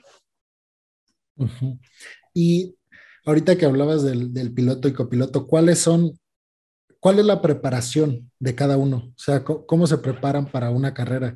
Digo, en, cualquier aspecto, o sea, me, intriga mucho saber, no sé, alimentación, eh, cierto tipo de ejercicio físico, eh, no sé, niveles de, no sé, de, o sea, todo lo que tiene que aprobar el piloto para que sea apto para correr la carrera. Y, igualmente el, copiloto, ¿cuáles son esas, esos puntos que cubren para prepararse cuando está próxima a una carrera? Y ya, ah, bueno, si quieres ahorita te vuelvo a preguntar por si se te va ahorita ya hablando, pero también, también te quería preguntar en el mismo sentido, ya que llegan, ya que pasaron las pruebas y ya que están eh, preparados, listos, llegan y ahorita hablaste un poco del rol del, copiloto. Este, ¿Puedes hablar un poquito más de eso? ¿Cuáles son las responsabilidades este, de cada uno? O sea, no sé, ahorita que estabas hablando, me imaginaba como que pues el, piloto, el copiloto le va diciendo, ok, tal curva no sé cuántos metros, es cerrada, como dijiste, es muy abierta a tal velocidad, para que el piloto pues ya esté preparado y a lo mejor no vaya a una velocidad de más en una curva que es muy cerrada, no sé, o sea, como que nos explicaras todos esos puntos, porfa. Sí, claro que sí. Eh, bueno, primero en la cuestión de la preparación, pues físicamente obviamente tienes que tener una buena condición porque a pesar de que muchos, muchas personas critican de, ay, ¿cómo el automovilismo va a ser un deporte si no haces ningún esfuerzo físico, vas en un coche? La verdad es que es un deporte muy mental, muy desgastante, porque aunque no vas tú, o sea, físicamente corriendo, eh, pues lo estás haciendo, o sea, tienes que controlar mucha parte de reflejos, mucha parte de, de la atención y de la concentración que llevas. Eh, obviamente, pues tienes que saber, o sea, esto de los reflejos me refiero a que si de repente te, te, aparece, o sea, un deslave en el camino que no tenías apuntado en tus notas de copiloto, pues tienes que saber reaccionar. Si estás perdiendo el coche de la parte trasera, o sea, el piloto tiene que tener ya eso en la cabeza, o sea, esa habilidad de saber qué vas a hacer, ¿no? ¿Cómo vas a reaccionar? Porque a lo mejor, pues, bueno, espero que nunca te haya pasado, pero si vas manejando en, en carretera o algo y de repente, pues te empieza a patinar el coche porque hay grava suelta, pues a lo mejor uno como, como simple mortal, pues no sabes qué hacer, ¿no? dices, pues ya choqué, o sea, ya, ya, ya, ya valí, ¿no? En la carretera porque pues me está patinando el coche y a lo mejor pisas el freno y sale peor porque eso te va a hacer que te derrapes, pero entonces el piloto de carreras con entrenamientos en autódromo, con el feeling del coche, sabe que a lo mejor vas a frenar ligeramente para intentar corregir trayectoria, pero que en ese momento vas a acelerar para sacar el coche, ¿no? Y que si te paniqueas y jalas el freno de mano, pues lo que vas a hacer es trompearte, ¿no? Entonces, el, el piloto de carreras con esos entrenamientos en autódromo, de ir conociendo el coche, la física del coche, hay una cosa que se llama transferencias de peso, que es cuando tú frenas, pues el peso del coche se va hacia adelante. Cuando aceleras, se distribuye hacia atrás. Entonces es, ir sabiendo balancear todo eso por medio de los entrenamientos y saber que si jalas el freno de mano, como en Cars, ¿no? De gira a la derecha e irás a la izquierda, o sea, sí, es real. Entonces, que vas a jalar el freno de mano y hacia dónde vas a dar el volante para, para dirigir el coche, ¿no? Entonces, la preparación del piloto, la verdad es que yo mis respetos para los que son pilotos. Eh, porque creo que tienes que tener muchas habilidades de manejo, ¿no? Nada más se trata de ir rápidos. En los rallies te ponen a prueba el hecho de saber cómo entrar a las curvas, de si de repente tienes que deslizar y poner el coche de lado, este, o sea, son, son muchas cosas del piloto. Y por parte del copiloto, pues bueno, digamos que en mi caso, mi preparación, pues sí fue un poco físico, o sea, mantenerme en forma, pero sobre todo fue aprender a leer como la parte de, las notas, porque no das de cuenta que en la libreta de, del copiloto no, no vas a llevar escrito así o no vas a llevar un Google Maps que te diga como en 100 metros gira a la izquierda o gira a la derecha después de la señal de, de restaurante fulanito, ¿no? O sea, cuando vas en competencia, llevas unas notas que literal dice como D5, 100 luego un circulito así como tachado que significa ojo, y tres, este, F, tal, ¿no? Entonces, es como todo un código. Entonces, esos, o sea, la D y la I, pues son izquierda o derecha, que son las curvas. Cuando te topas con un, o sea, D5 o D3 y 1, así son los ángulos de las curvas. En el sistema, por ejemplo, que nosotros utilizamos en BGR, vas como los, o sea, el número 1, 2 y 3 son las curvas más cerradas y del 6 al 8 son las curvas más rápidas, o sea que prácticamente es una recta. Si te digo izquierda 8 es pues prácticamente una recta. Eh, los metros, por ejemplo, es como 100, 200, 500, o sea, si yo te digo 200 y 3, es como 200 metros y en 200 metros te vas a encontrar con una curva izquierda 3, que es una curva lenta, que sabes que pues tienes que frenar antes de la curva o no, no puedes entrar. Hay una nota que me gusta mucho que es con fe, que justamente puedes entrar con fe y esa nota significa que aunque tú no veas qué hay en el camino, o sea, si yo te digo 500 a fondo con fe, o sea, a lo mejor en el camino tú vas a ver como muchas sombras o no se va a alcanzar a distinguir, pero si yo te estoy diciendo 500 a fondo con fe, es que es una, red, una recta de 500 metros que le puedes dar a fondo, o sea, literal, a fondo con fe. Dale, porque aunque no veas, este, pues le puedes pisar, ¿no? Entonces, como copiloto fue esa parte de, de aprender ¿Cuántos tipos notas. De, ¿Cuántos tipos de curvas hay? Pues depende del sistema de cada, o sea, de que cada tripulación, o sea, piloto y copiloto use. En el caso de BGR las usábamos ocho, ocho tipos de curvas, ocho, ocho ángulos. Entonces, pues no es que en una etapa de rally más abierto al más cerrado o cómo lo medían. Ajá. Okay. Exactamente. Sí, exactamente. O sea, un, una curva uno es pues, muy lenta, ¿no? O sea, es casi casi que tienes que, que dar toda la vuelta al volante y justamente se miden porque, o sea, los números los pones porque en el volante marcas, ¿no? O sea, está tu volante y al centro del volante es el cero, ¿no? Entonces empiezas, por ejemplo, en el de BGR era 8, 7, 6, 5, 4, 3, 2, 1. Entonces, pues el 1 es como los costados del volante. Entonces, cuando sabes que es una izquierda uno es porque todo tu volante giró y el número uno quedó en el centro. Entonces, eso es como, como se miden los, los ángulos. Espero no estar dando secretos de carrera que no debía divulgar, ¿verdad? pero bueno, o sea, así es más o menos como se miden, dependiendo de cada tripulación. la entrevista viendo la, los competidores de Benito. tomando nota, los secretos. Ojalá, ojalá, para que tenga vistas. ¿Cómo ganar en los rallies? de, estos, eh, títulos bien amarillistas, ¿no? ¿Cómo ganarle a Benito Guerra? ya, así. Más de un millón de vistas. Oye, y ah, también lo mencionaste, pero quisiera que por, favor profundizaras en eso. Eh, ¿Cómo era la logística? O sea, para preparar a todos y, estar ya ahí compitiendo. Y después, ¿qué seguía? O sea, ¿cuál era tu rol? Estar checando qué y, cuidando qué cosas.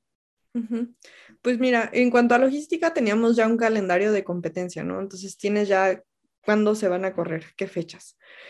Eh, lo que yo hacía en la parte logística era, pues primero, eh, aproximadamente unas tres semanas antes de, de iniciar las competencias, pues era ver que todos los pilotos y copilotos tuvieran sus licencias deportivas en orden, licencias de tránsito, o sea, todo el papeleo que te piden, ¿no? Pagar las inscripciones, este, pues todo lo que fuera papeleo y trámites de, de competencia, pues era yo hacerlo, hacer pagos, etcétera era buscar los hoteles, o sea, tenía que buscar, ok, si vamos a llevar tres coches de carreras, pues entonces son dos mecánicos por coche, más Cheche y yo y va Benito, o sea, a ver cuántos íbamos del equipo, reservar hoteles, reservarle a los pilotos. Mm, ¿Qué más hacía? yo qué más hacía. Eh, preparar obviamente toda la parte de prensa, o sea, siempre era importante mandar los boletines previos y post carrera, o sea, nosotros como equipo. Em, preparar todo el material en redes sociales, o sea, que la gente siempre estuviera como muy atenta a las actividades del equipo. Eh, Cheche, por ejemplo, se encargaba de preparar todo el tema de cotizar cuánto nos costaba mm, las casetas, la gasolina, o sea, como que todos los costos operativos los, los sacaba Cheche. Y pues antes de irnos a un rally, dependiendo de en dónde fuera el rally, nos íbamos a un día antes o nos íbamos así en la madrugada, llegábamos ese día a las revisiones técnicas.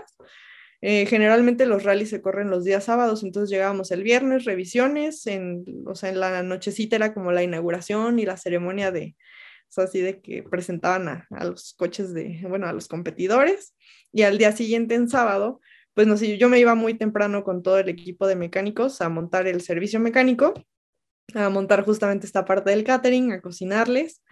Este, estaba ahí, teníamos un fotógrafo que nos iba mandando el material, yo lo iba subiendo a redes sociales, este, iba informando a través de nuestras redes sociales cómo, cómo iba la competencia pues ya cuando llegaban los pilotos les, les daba de comer y todo, este, íbamos viendo que cómo iban y, pues, subiendo todos los updates a redes sociales.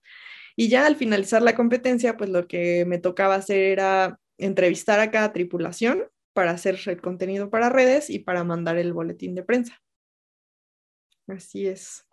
¿Cuál, ya entrando como al, pues al presente, por qué decides salir de, de ahí, si todo suena tan bien, cuáles fueron como las motivaciones, pues sí, que te hicieron tomar la decisión de salir y ahora estar en este punto, en Morelia, trabajando en algo como, bueno, no sé si totalmente diferente, porque a final de cuentas, pues maneja redes y estás como que, pues sí, inmersa en la comunicación, pero, ajá, ¿cuáles fueron las motivaciones este, que te hicieron, eh, pues, tomar esta decisión? Sí, la verdad es que pues no fue una decisión fácil. O sea, antes de, platicarte las motivaciones, tengo que decir que para mí, eh, digamos que mi cierre con broche de oro fue el tema de poder correr, que había sido un sueño desde niña, que así como te dije la nota de a fondo con fe, en las notas de copiloto, creo que es una nota que también tienes que aplicar en la vida, ¿no? Que cuando vas a hacer un proyecto, pues tienes que darle a fondo con fe. O sea, aunque no veas muy claro en el futuro, o sea, qué viene o qué va a pasar, pero pues el chiste es confiar y creer y darle a fondo con fe. Entonces, eh, para mí correr con mi papá fue una experiencia increíble, o sea, fue un sueño hecho realidad y aparte de qué manera lo hicimos, o sea, ganar nuestra categoría, el debutando, o sea, fue totalmente irreal. Después eh, surge un imprevisto y me, y me llama Benito a correr con él la carrera panamericana, o sea, aventarme cuatro días de carrera panamericana, en verdad que fue también o sea, fue el paso de principiante copiloto a nivel experto, entonces también fue una experiencia increíble, o sea, navegarle a Benito Guerra, un campeón mundial de rally, no es fácil, o sea, creo que me siento muy orgullosa del trabajo que hice porque obviamente tuve muchas fallas, o sea, era, novata, pero creo que lo hice bien, o sea, creo que logramos el, cometido de, de, terminar la carrera y que además los cuatro días que corrimos juntos, pues los cuatro días los ganamos. Entonces, eh, después de esa experiencia, pues dije, bueno, ¿qué ¿Van sigue? solos? ¿Van solos o van comunicados con alguien externo a, las personas que van en el vehículo? No, vamos solos. Y de hecho, como que un poco lo angustiante para, para los equipos y para, por ejemplo, mis papás, ¿no? En el rally, es que muchas veces estás corriendo en medio del cerro donde no tienes nada de señal. Entonces, si te llega a pasar un accidente, pues sí, o sea, está el tren de carrera donde hay médicos, donde hay ambulancias, donde hay todo, ¿no? Y que no te vas a quedar solo en medio de la nada, pero que tu equipo no sabe cómo vas o cómo estás hasta que tú te puedes comunicar con ellos, ¿no? Y les dices, ah, todo bien, ya voy para allá, ya voy al servicio, ¿no? Pero en, en los momentos de carrera, o sea, solo éramos Benito y yo, o sea, no, no, no pedíamos, así como por ejemplo sale en la Fórmula 1, de que los ingenieros les dan instrucciones así, ¿no? En los rallies vas tú solo. así es. Em, y pues bueno, igual para, para no seguirme debrayando aquí con este sueño de, de correr y de ser copiloto, eh, pues la verdad es que para mí, después de hacer esto de, pues de ser copiloto, dije, bueno, ¿y qué sigue, no? O sea, la verdad es que sí estaba disfrutando mucho mi trabajo en BGR. Eh, hubo por ahí algunos temas internos de que se fue el manager de Benito, este, él igual ya tenía otros proyectos, eh, otra persona que llegó como a suplir ese puesto, pues no, o sea, no, no se quedó, no sé si no se sintió a gusto en la forma de trabajo, pero al final pues tampoco se quedó y era una carga de trabajo muy pesada que yo estaba llevando, ¿no? Entonces, eh, me gustaba mucho, sí, o sea, eh, disfrutar, estar en las carreras, o sea, saber que no tenía que pedir permiso para faltar al trabajo, para ir a un rally, porque trabajaba en el rally, era pues increíble pero creo que llegó un punto donde ya no lo estaba disfrutando, o sea, donde lejos de sentirme feliz de, ay, tenemos carrera, ay, tenemos carrera. Entonces, pues me empecé a preguntar, bueno, ¿y qué sigue? No? O sea, sí me gusta mucho aquí en BGR, pero ¿para dónde voy? ¿Qué quiero hacer? O sea, siempre he tenido ese sueño de irme a estudiar Europa, que es un proyecto que quiero hacer, que voy a hacer a como de lugar, y que dije, bueno, ahorita lo que estoy haciendo ahorita en verdad me va a ayudar a hacerlo, o sea, hacia dónde estoy, hacia dónde estoy yendo. Dije, ya logré hacer relaciones, que era algo que me importaba mucho en BGR, ¿no? Dije, pues estar con Benito Guerra me va a permitir conocer mucha gente, ya lo hice, eh, me permitió crecer muchísimo, o sea, profesionalmente y también personalmente, o sea, saber manejar estrés, saber manejar este, conflictos, saber liderar a lo mejor ese, eso, eso que hablamos, ¿no? Saber liderar un equipo, este, fuera de las condiciones de que si soy mujer, que si era la más chica, que, etcétera, o sea, saber que, que podía con ese paquete. Y dije, bueno, pues ahora qué sigue para mí, ¿no? Entonces, pues fue justo que empecé a buscar esta beca de, para estudiar en, en Europa. Eh, apliqué para una beca de Erasmus Mundus Y es un programa de una maestría en periodismo que dura dos años. El primer año es en Dinamarca, el segundo año es una especialidad que tú puedes escoger la ciudad. Yo escogí Múnich, naturalmente en Alemania, que soy súper fan. Cabe destacar este que Erika habla perfectamente alemán. Ein bisschen. Perfectamente no, pero ahí no me pierdo. pero digo, ya tienes las acreditaciones y todo, ¿no?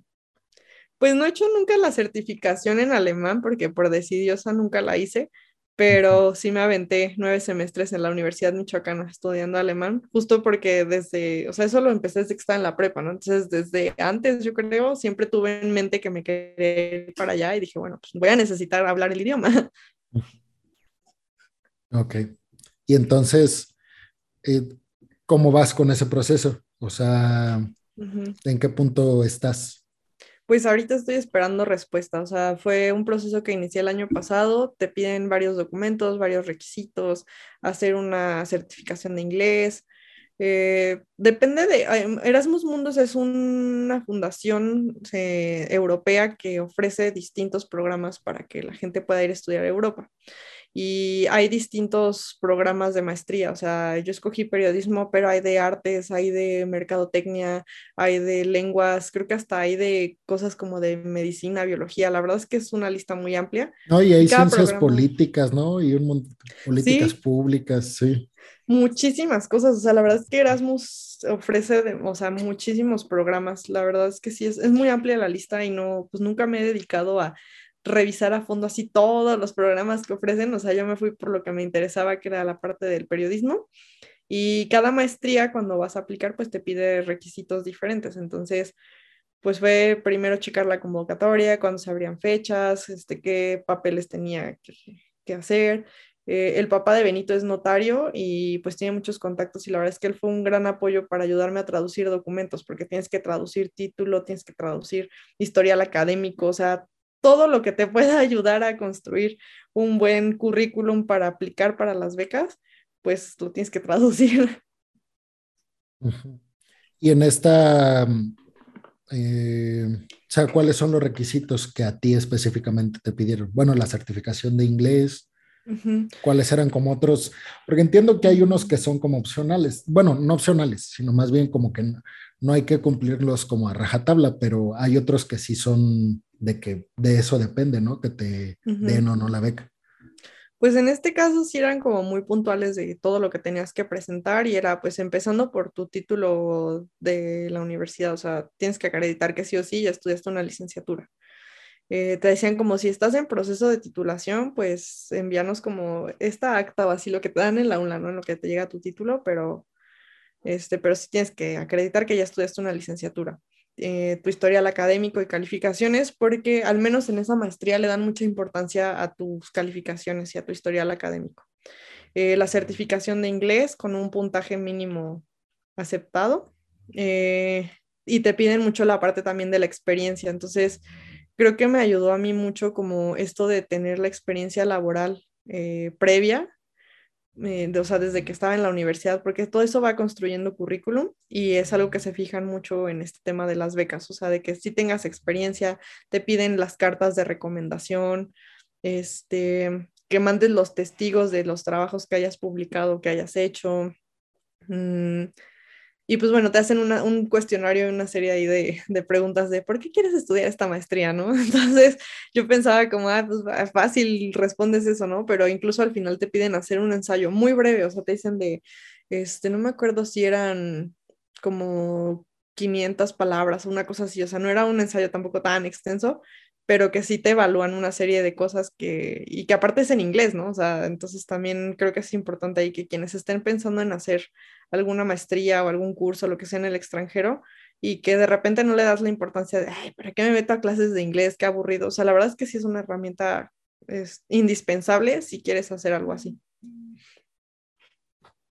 Como que de ahí ya me imagino que empieza el primer filtro, ¿no? O sea, al, tú estar redactando todo ese tipo de cosas en inglés, ya ahí estás, eh, pues estás dentro o estás fuera en, el proceso. Entonces sí. Em, ok, ¿cuánto, o sea, cuánto te van a dar de beca? ¿Qué te cubre la beca? Y bueno, también si puedes dar como una recomendación para quien quiere acceder a esta beca, ¿qué es lo primero que necesita hacer? Ok, pues mira, en cuanto a los montos, es un aproximado de, si o sea, si no mal recuerdo, eh, son como 40 mil euros, más o menos. Y esos 40 mil euros te deben alcanzar para cubrir tu maestría de, o sea, los dos años, porque en el periodo de dos años de, o sea, de lo que tienes tú que pagar a las universidades son aproximadamente 18 mil euros. Entonces, con eso que te dan, te tiene que alcanzar para cubrir pues, tus estudios de maestría. Y pues ahí un poco también platicando con Luis Bracamontes, que también lo entrevistaste en, en, un capítulo, eh, pues él decía que sí te alcanza, ¿no? O sea, que a lo mejor vas a vivir un poco apretado si quieres viajar y quieres hacer más cosas, pero sí te alcanza pues para mantenerte, ¿no? De comida, este, hospedaje, transporte, eh, pues la cosa también es ser muy administrado. Y pues bueno, adicional a eso, pues obviamente también yo estoy ahorrando, ¿no? O sea, digo, tampoco me voy a confiar así con la beca alcanza, ¿no? Entonces, también justo por eso. Desde mucho antes, yo me acuerdo que tú decías que tratabas de, de ahorrar pensando en eso. Qué chido, qué chido que ya por fin estás en el proceso, Erika. Me da un montón de gusto. sí, espero, esperemos que se logre. sí, seguro sí, seguro sí. Gracias, Pere. ya para que me vayas a visitar a Dinamarca. Súper. Sí, justo también creo que esa parte fue lo que me llevó a tomar la decisión de renunciar a BGR y regresarme a Morelia, porque también la vida en Ciudad de México es muy cara. Entonces, pues digamos que, o sea, no vivía así con una vida de lujos, pero pues vivía bien, o sea, no me faltaba nada, pero no estaba pudiendo ahorrar casi nada porque tenía que pagar renta, servicios, despensa, este, gasolina, o sea, son muchos gastos cuando vives solo. Entonces, eh, decidí regresar ahorita a Morelia, que pues la vida es más económica. Ahorita pues regresé a casa de mis papás, que espero no, o sea, si, pues, si me voy a, a la maestría, pues bueno, o sea, está bien, me, me aguantaré aquí viviendo un rato para ahorrar más. Este, si a lo mejor no por algo no se logra este año, lo voy a seguir intentando y a lo mejor no prolongaré tanto mi estancia con mis papás, porque también te acostumbras a tu vida independiente.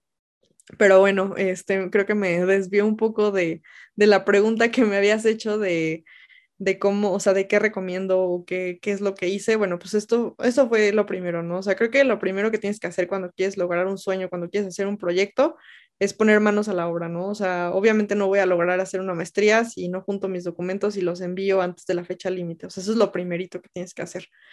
Eh, pues ahorita lo que queda es esperar, o sea, esperar la respuesta de la beca y una vez que me den la respuesta, si es favorable, pues es ya empezar a ver tema de qué, qué visa de estudiante tengo que sacar, dónde voy a vivir, comprar los vuelos con tiempo, o sea, pues ya será una preparación diferente que empezaré a hacer para la maestría. Incluso he pensado en meterme en algún curso de, de danés, de idioma, porque pues aunque hable inglés, de todas maneras, eh, creo que si voy a estar en un país diferente, pues me gustaría estar un poco ahí empapada de, del tema. Em, y pues bueno, lo que yo les recomiendo a la gente que, que quiere hacer una maestría en el extranjero, pues es en primer lugar que no dejen de lado el tema del inglés o de los idiomas. O sea, va a ser una herramienta indispensable y que sí o sí vas a necesitar si te quieres ir a, estudiar al extranjero, ¿no? A lo mejor si te vas a un país de habla hispana, pues no va a ser tanto un problema, pero, pero si te quieres ir a Europa, a Estados Unidos, a Canadá, pues hazlo, o sea, empieza. Eh, segundo, un consejo de vida que es como uno de mis mantras de vida es, eh, nunca es muy tarde, pero tampoco es muy temprano para empezar a trabajar en tus sueños. Entonces, no porque ahorita estés en la universidad y lo veas muy lejano, digas, nah, ya después me preocupo, ¿no? O sea, a veces sí es sano postergar un poco las cosas, pero también como tú decías, ¿no? O sea, desde que estaba en la universidad, pues me puse a ahorrar, desde que estaba en la prepa estudié alemán, o sea, siempre ve haciendo esas pequeñas acciones que te van a ayudar en el futuro a construir tu sueño. Y... Así como pues la, la frase de no te preocupes, pero ocúpate, ¿no? Ah, exactamente. sí, exactamente, o sea, no dejes que te consuma, pero, pero sí ve trabajando. Eh, tu persona del futuro te lo agradecerá. Oye, ¿y, qué, qué, quieres después de eso? ¿Lo tienes más o menos planeado? ¿Tienes alguna visión o estás abierta a, bueno, yo creo que uno siempre está abierto a nuevas posibilidades que a lo mejor no tienes contempladas, pero digo, ya tú tienes un plan que se puede llevar a cabo o no, pero tu plan ya existe O sea, después de ahí quieres un doctorado, quieres quedarte a vivir allá, quieres regresar a México. ¿Cuál es a priori tu plan, este, pues, haciendo todo este proceso con, con Erasmus Mundus? Pues mira, la verdad es que ahorita lo que tengo en mente es justo poder hacer esta maestría para quedarme en Europa, o sea, para conseguir un buen trabajo allá. Eh, creo que también, o sea, a lo mejor no lo tengo como 100% claro porque creo que primero pues es la experiencia de estar allá y de vivir allá, ¿no? Entonces, eh, una cosa pues sí fue cuando, cuando salí de la universidad que yo tenía claro de me voy a ir de Morelia y voy a conseguir un trabajo fuera de. Entonces, pues eso ya me dio una buena experiencia de ser independiente, de vivir en una ciudad muy grande, muy diferente al ritmo de vida de Morelia. Pero ahorita en Europa, pues yo no sé con qué me voy a encontrar. O sea, es un idioma, es una cultura, es un horario, un clima, o sea, todo completamente diferente, ¿no? Entonces, a lo mejor ahorita yo puedo estar soñando, sí, me encanta y me quiero ir para allá, pero no sé, o sea, a lo mejor estando allá no me gusta, o estando allá me encanta y consigo una muy buena oportunidad y ya no regreso a México. Entonces, pues estoy abierta como a esas posibilidades. Mi idea sí sería que la maestría sea una herramienta para yo poderme quedar allá, para conseguir un buen trabajo, este, aumentar mi calidad de vida, eh, mi nivel de ingresos, este, pues obviamente también como conocer, hacer relaciones, viajar. Eh, y pues mi meta o siempre he tenido en la cabeza que quiero trabajar en el equipo de medios del Campeonato Mundial de Rallys e ir siguiendo todo, todo el campeonato. Este, obviamente digo, si, si a lo mejor la vida me depara otro trabajo u otra cosa, pues tampoco estoy cerrada a las posibilidades, pero, pero pues sí es algo que tengo muy en mente. Y eh, no, pues sí, ojalá que, que todo, o sea, yo siempre te lo he dicho a ti, o sea, este, yo siempre he creído que Digo, no es porque a las demás personas que conozco no crea que les va a pasar esto que te voy a decir a ti, pero contigo en especial yo siempre he creído que te va a ir súper bien. Eh, o sea, no sé si ya eso ya está pasando, pues, pero yo, yo te visualizo como una persona demasiado exitosa, que, que vas a tener lo que, lo que siempre has soñado, este, y ojalá que sea como el comienzo de, de ese camino para llegar a, ese objetivo que, pues, a lo mejor, como dices ahorita, no lo sabes, no, no tienes certezas sobre eso, pero cuando las tengas, pues ojalá que se te dé. Yo estoy seguro de que, de que así va a ser y pues ya sabes que yo en lo que te pueda ayudar, eh, mientras no sea cuestiones de alemán, eh, pues yo siempre te voy a poder echar la mano. Ya en inglés, ya, ves que, ya ves que siempre he sido, bueno, era malísimo, la neta. Y era flojo, o sea, era flojo. Pero sí. Yo creo que era eso, pero no creo que fueras malo. Pero ya después de que estuve trabajando allá en Estados Unidos, em, pues, o sea, la práctica, o sea, las primeras veces que me tocaba dar así como las, las, los meetings, pues, las charlas o esa cosa, este, a veces no sabía ni qué chingas estaba diciendo, neta. Y yo les veía las caras a los americanos y era como como que este está pretendiendo hablar inglés o qué está haciendo. Pero, o sea, así, o sea, fui perdiendo el miedo, eh, fui como empapándome de los conceptos que se usan en la construcción y ya. Entonces yo cuando entro a la maestría, justamente el, o sea, los primeros textos que te dan, pues es leer a autores eh, anglosajones entonces, pues te topas de que todos escriben en inglés y, y el, terminas por cuestiones eh, como, pues sí, como más sencillas, también tú redactando el reporte en inglés, porque si no te toca hacer doble chamba, o sea, traducir. y, entonces, como que por eso ya agarré cierto expertise, pero llegó un punto en el que por eso me costó todavía el doble de trabajo estar en la maestría, porque yo era luchar contra comprender el tema, comprender al autor, cómo mapearlo, de qué tradición viene, eh, qué es lo que me está tratando de decir, contra qué autores se pelea, y además, pues tratar de comprender el concepto en inglés, o sea, como que me tocaba hacer doble chamba, y sí era difícil. Entonces yo, yo creo que sí, o sea, ese consejo que a mí me lo dieron y yo no hacía caso, o sea, estudia inglés, te va a servir y o sea, todos mis amigos y amigas y mi familia siempre me lo decían. Y uno no le importa, o sea, piensas que no. O piensas que eres muy bueno y que lo vas a, solucionar cuando llegue ese problema. Y, y pues no, o sea, te, das, muchos, te das muchos topes este, con la pared, pero sí, yo también comparto ese consejo porque pues sí, no, no me imagino este, que hubiera entrado a una maestría, no sé, en otro país con ese nivel de inglés, pues no, o sea, no, no lo hubiera hecho nunca. Más, ni siquiera hubiera pasado los, los exámenes. Pero sí, yo también ese es un, un, buen consejo. Y bueno, yo no sé si, o sea, tu, tu maestría es como enfocada a la investigación, es más eh, como tema profesional. ¿De qué, como qué enfoque tiene la, vas a hacer una tesis? ¿Qué enfoque tiene tu, tu maestría? Sí, eh, es un poco eh, la parte de investigación, pero también lo considero como un poco profesional, o sea, de lo que viene en las materias, porque justamente se trata como de, o sea, de que no nada más te dediques como a esta parte de la teoría o de ver, ¿no? Sino también de que ya cuando salgas, pues lo puedas aplicar, o sea, eh, se llama, la maestría es en periodismo cultural y de contextos.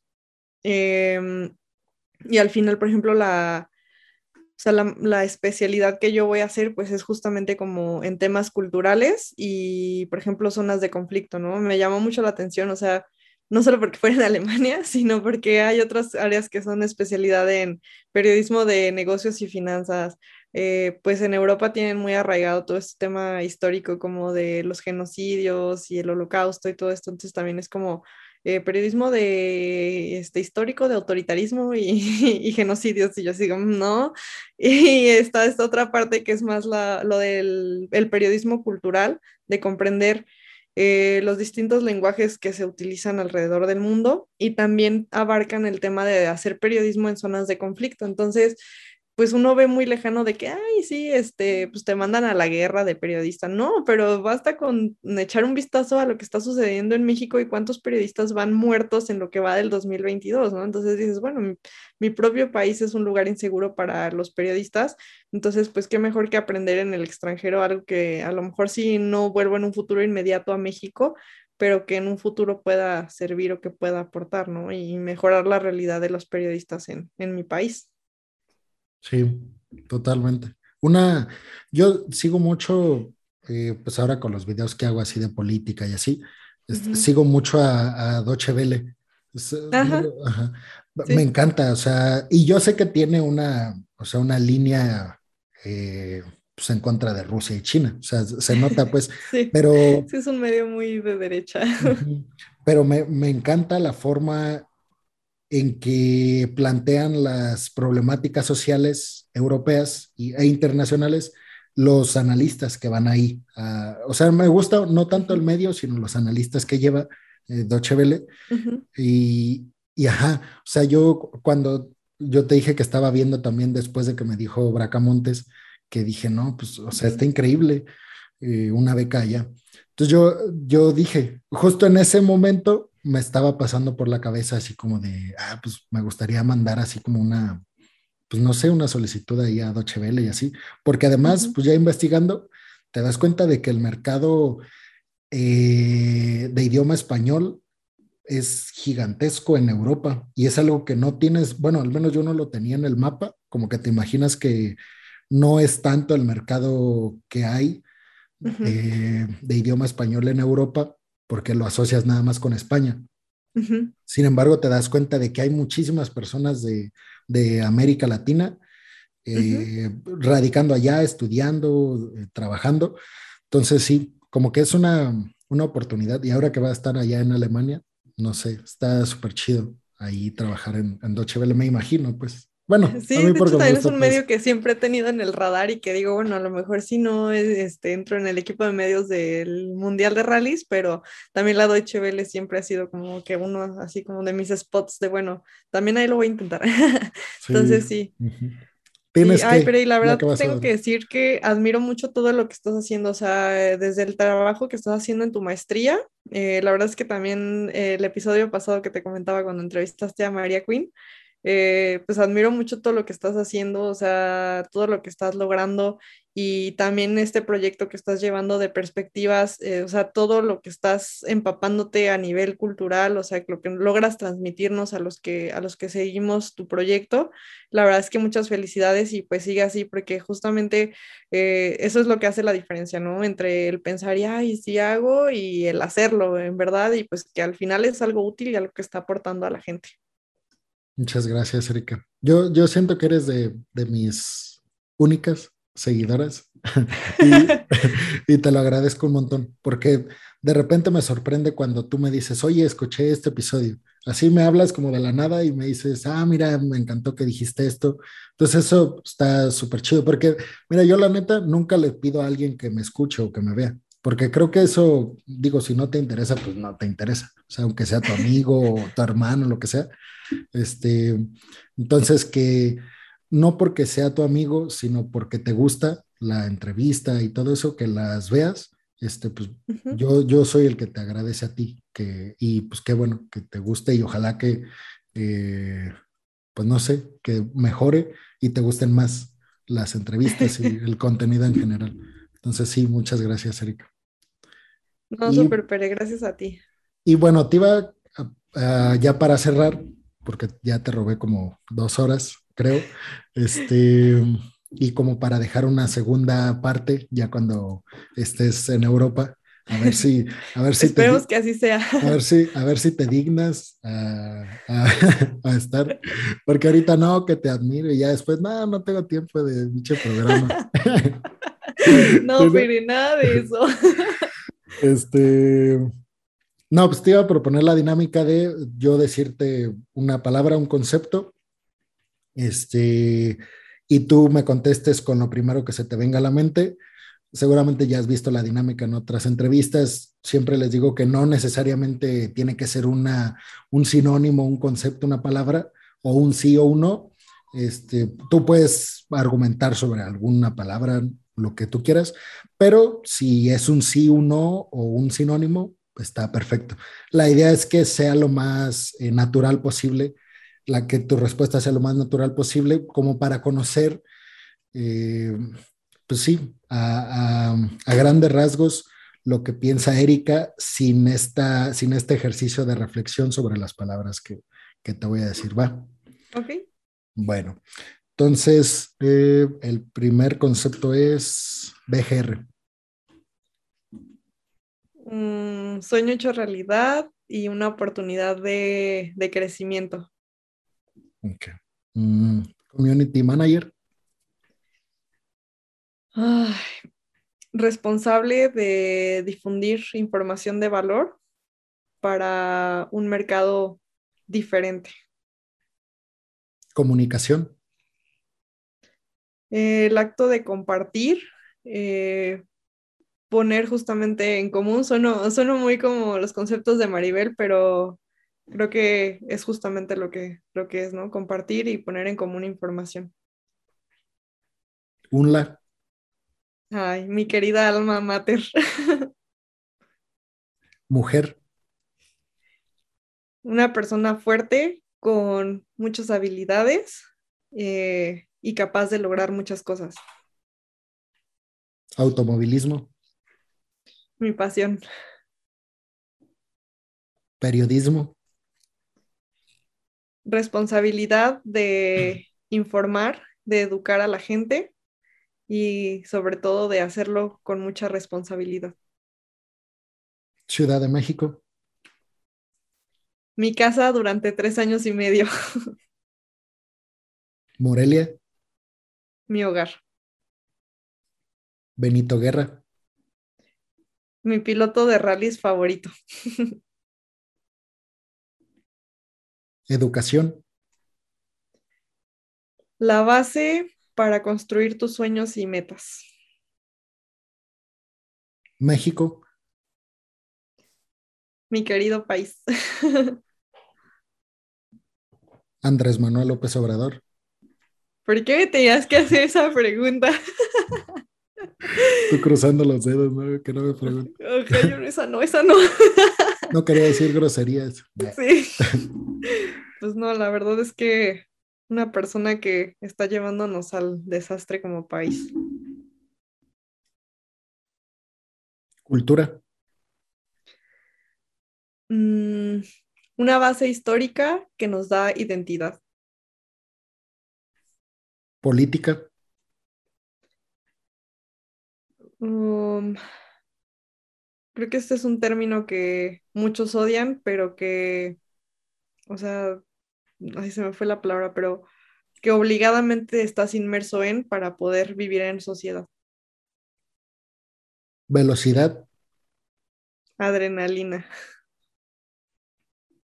Maestría. Mm, crecimiento profesional. Europa. Mi nuevo objetivo. Erika Ferrer. Uf. Comunicóloga, aficionada del automovilismo de carreras, que está en construcción siempre para lograr nuevos objetivos. Bueno, Erika, pues muchas gracias por, esta entrevista. Ya llegamos al final. Gracias por, por todo tu tiempo, que, fue mucho. Este, te agradezco eso, el tiempo, la, la disposición, el interés, eh, tu amistad y, pues que, me hayas enseñado tantas cosas, no en esta entrevista, siempre te he dicho que, siempre te vi como un ejemplo y, como una motivación y siempre te lo voy a decir. Entonces, gracias por, por todo eso. muchas gracias a ti, Pere. Gracias por este espacio, por abrir este diálogo eh, también debo agradecer siempre tu amistad, porque aunque me digas que yo te he enseñado muchas cosas, también yo he aprendido y sigo aprendiendo mucho de ti. Entonces, pues con mucho gusto ya, ya seguiremos platicando a ver cómo salen estos proyectos.